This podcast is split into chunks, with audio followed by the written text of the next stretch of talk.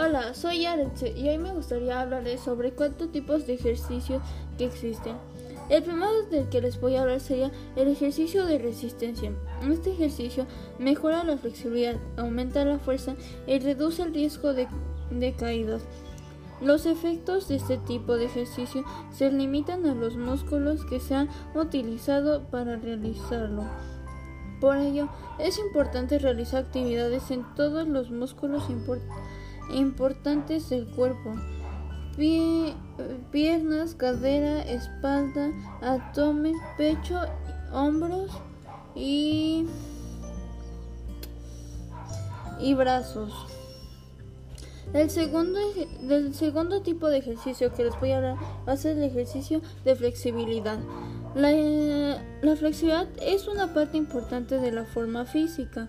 Los estiramientos permiten aumentar la flexibilidad y permiten realizar ejercicios físicos que requieren de mayor flexibilidad. Los ejercicios de estiramiento por sí mismos no se deben incluir como parte de las actividades físicas total.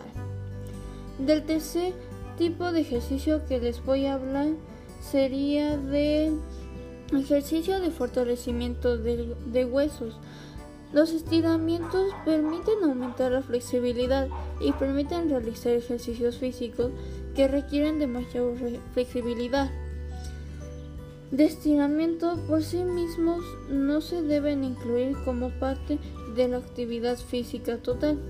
Y del cuarto ejercicio que les voy a habla sería eh, el ejercicio aeróbico. Es el que se ah, es el que se asocia con un mayor beneficio cardiovascular, dado que hace trabajar al corazón y los y los pulmones para que lleven sangre y oxígeno hacia los músculos. Mejora la salud del corazón y del aparato respiratorio. Este tipo de ejercicio incluye caminar a paso rápido, correr, saltar, nadar, montar en bicicleta, jugar al golf, jugar al baloncesto, bailar, etc.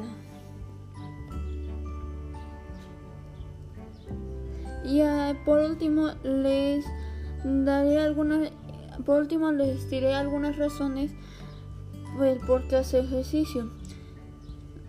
El ejercicio es una, es una medicina poderosa. El ejercicio es una parte importante de un estilo de vida saludable. El ejercicio, el ejercicio previene problemas de salud. Eh, fortalece y aumenta la energía y puede ayudar a reducir el estrés. También puede ayudar a mantenerte a mantenerte en un peso corporal saludable y controlar su apetito. Gracias por ver este podcast.